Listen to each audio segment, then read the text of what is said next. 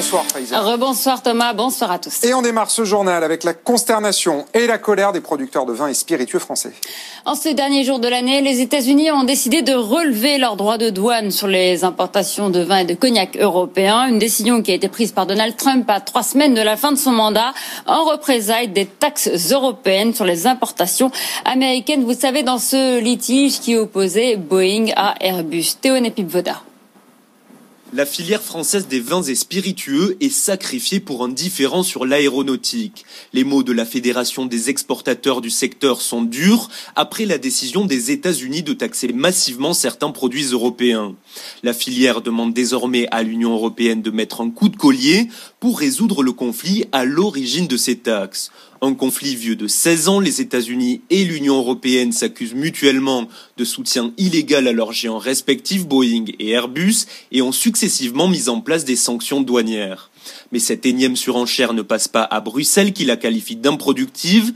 La France estime, elle, que cette décision inimicale rompt de manière unilatérale les discussions en cours.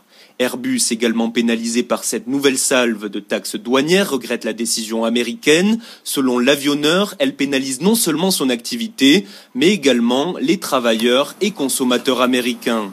À cette fois, c'est officiel. Cette nuit, le Royaume-Uni va quitter définitivement l'Union européenne. L'accord commercial a été signé hier par Londres et par Bruxelles. Il n'y aura ni de droit de douane ni quota, mais ce traité va-t-il permettre d'éviter les perturbations à la frontière? Élément de réponse avec Virginie Cook. Les files de camions vont-elles s'allonger au port de Douvres ou de Calais? C'est la crainte des transporteurs qui appréhendent d'importantes perturbations dans les jours à venir. Avec le rétablissement de la frontière, les formalités administratives vont être de retour, ce qui pourrait entraîner des retards de livraison et une hausse des prix. Cela pourrait avoir un impact pour les approvisionnements britanniques. 30% de la nourriture consommée outre-Manche vient de l'Union européenne. Du côté français, on se veut rassurant, 700 agents des douanes ont été engagés pour gérer les règles commerciales post-Brexit. Un système de frontières intelligente va être mis en service. Les transporteurs devront déclarer en ligne à l'avance leurs marchandises et ils n'auront plus qu'à scanner un code barre pour traverser la Manche. Leur cargaison sera analysée pendant la traversée. Mais malgré cela, beaucoup d'enseignes britanniques ont constitué d'importants stocks ces dernières semaines et plusieurs transporteurs ont décidé d'attendre quelques jours avant d'envoyer de nouvelles cargaisons, le temps que les nouvelles formalités se mettent en place. Et concernant Gibraltar, un accord a été trouvé à la toute dernière minute entre l'Espagne et le Royaume-Uni pour éviter l'instauration d'une frontière dure aux portes de cette enclave britannique. Le territoire restera dans l'espace Schengen. Bientôt 19h05 sur BFM Business, on va parler d'immobilier parce que 2020 aura été une année pleine de rebondissements pour un marché qui pèse 7 milliards d'euros, rien que ça, le marché de l'assurance de prêt, Faiza. Il y a eu plusieurs tentatives pour ouvrir ce marché à la concurrence et casser le monopole des banques. Une tentative qui ont toutes échoué les unes après les autres aux grandes dames des emprunteurs qui passent à côté d'économies considérables sur le crédit immobilier. Les précisions de Marie-Cœur de Roy. 2020 n'aura pas été l'année de l'ouverture à la concurrence du marché de l'assurance de prêt. Les banques en captent encore plus de 85%, malgré des tarifs deux à trois fois plus élevés que les assureurs alternatifs. Il faut dire que les députés n'ont pas réussi à faciliter le changement d'assurance. Ils voulaient ouvrir cette possibilité à tout moment pendant toute la durée du crédit. Le gouvernement s'y est opposé. Ils voulaient contraindre les banques à mieux informer leurs clients tout en multipliant par 10 les sanctions en cas de manquement. Le Conseil constitutionnel a bloqué pour une raison technique. D'un point de vue purement législatif, donc, cette année n'aura rien changé. Rien ou presque parce qu'on a tout de même eu une véritable prise de conscience des emprunteurs sur le sujet. Le temps dégagé avec les confinements et les pertes éventuelles de revenus les ont poussés à regarder les économies possibles. Chez le comparateur magnolia.fr, le nombre de demandes de délégation a ainsi progressé de 35% sur un an. Marie Cœur de Roi, la suite de ce journal est le spécialiste du verre Duralex qui est en passe de changer de main, Faiza. L'entreprise en redressement judiciaire connaîtra très prochainement le nom de son repreneur. Les candidats avaient jusqu'à ce soir pour déposer leur offre. Plusieurs sont intéressés euh, pour racheter ce spécialiste du verre qui emploie 250 salariés. Alexandra Paget. La verrerie installée près d'Orléans affichait l'année dernière encore 26 millions d'euros de chiffre d'affaires. Mais les difficultés se sont accumulées. Un incident industriel sur son four en 2017. Elle venait d'y investir 9 millions d'euros et elle a dû tourner longtemps à vitesse réduite. Puis la crise sanitaire qui a encore compliqué la donne.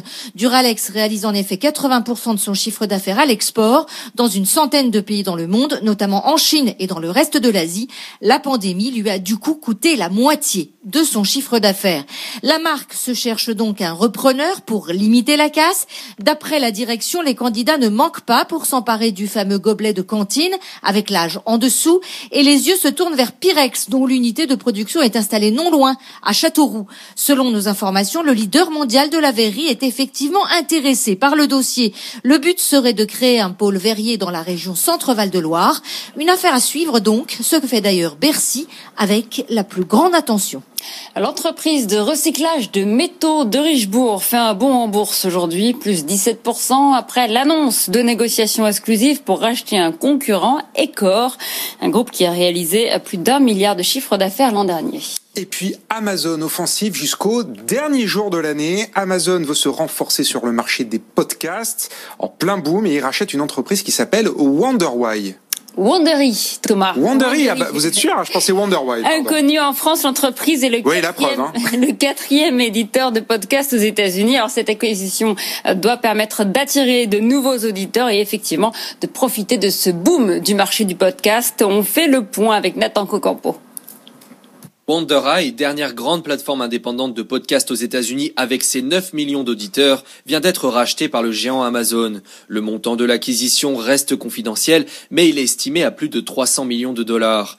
Amazon veut rattraper son retard et renforcer son offre audio en proposant depuis cette année des podcasts en plus de la musique. Dirty John, série sonore à succès qui raconte la vie réelle d'un escroc criminel, s'ajoutera ainsi à sa bibliothèque. Une acquisition supplémentaire dans un secteur en plein boom. Son principal concurrent Spotify s'est déjà offert la plateforme Gimlet Media, Anchor FM et Parcast pour un total d'environ 400 millions de dollars. Cette acquisition de Wonderai a lieu alors qu'Amazon fait face à une surveillance accrue de la part des autorités antitrust. Pointé du doigt, sa domination croissante sur des secteurs clés de l'économie dans la vente au détail et le streaming. Bon, donc Amazon qui met la main sur Wondery, mes plus plates excuses. Eh ben, tout de suite, on part sur les marchés.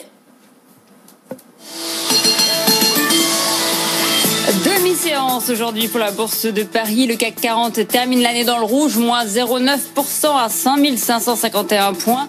En 2020, l'indice parisien aura reculé de 7%. Il a réussi à limiter la casse lors de cette année si particulière. Il a oscillé au cours de l'année entre 3632 et 6111 points. Et comment ça se passe à New York? On fait le point à Wall Street avec Sabrina Cagliosi.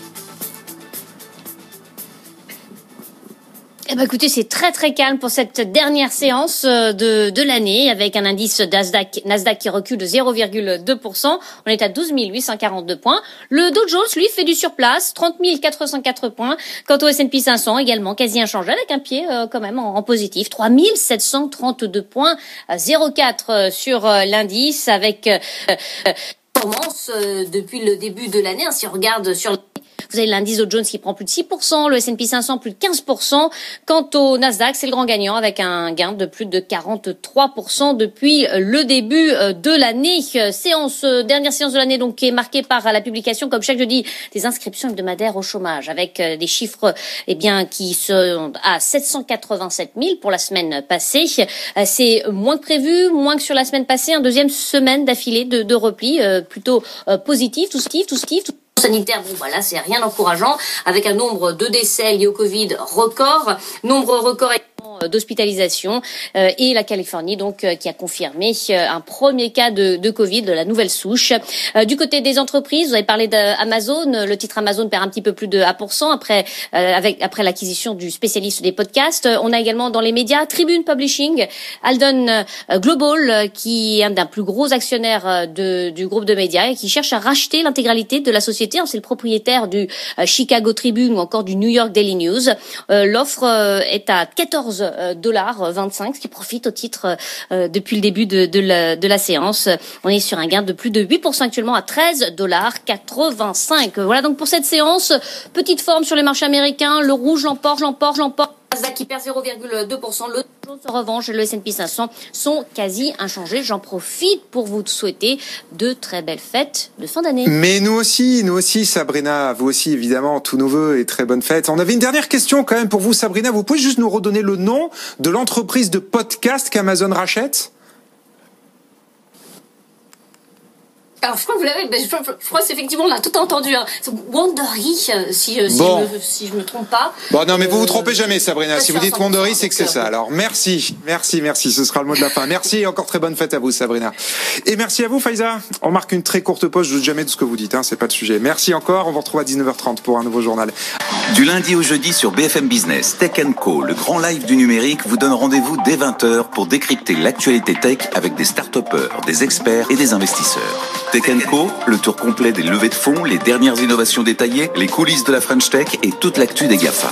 Avec Tech Co, suivez en temps réel la révolution numérique avec ceux qui la font depuis Paris, New York et San Francisco.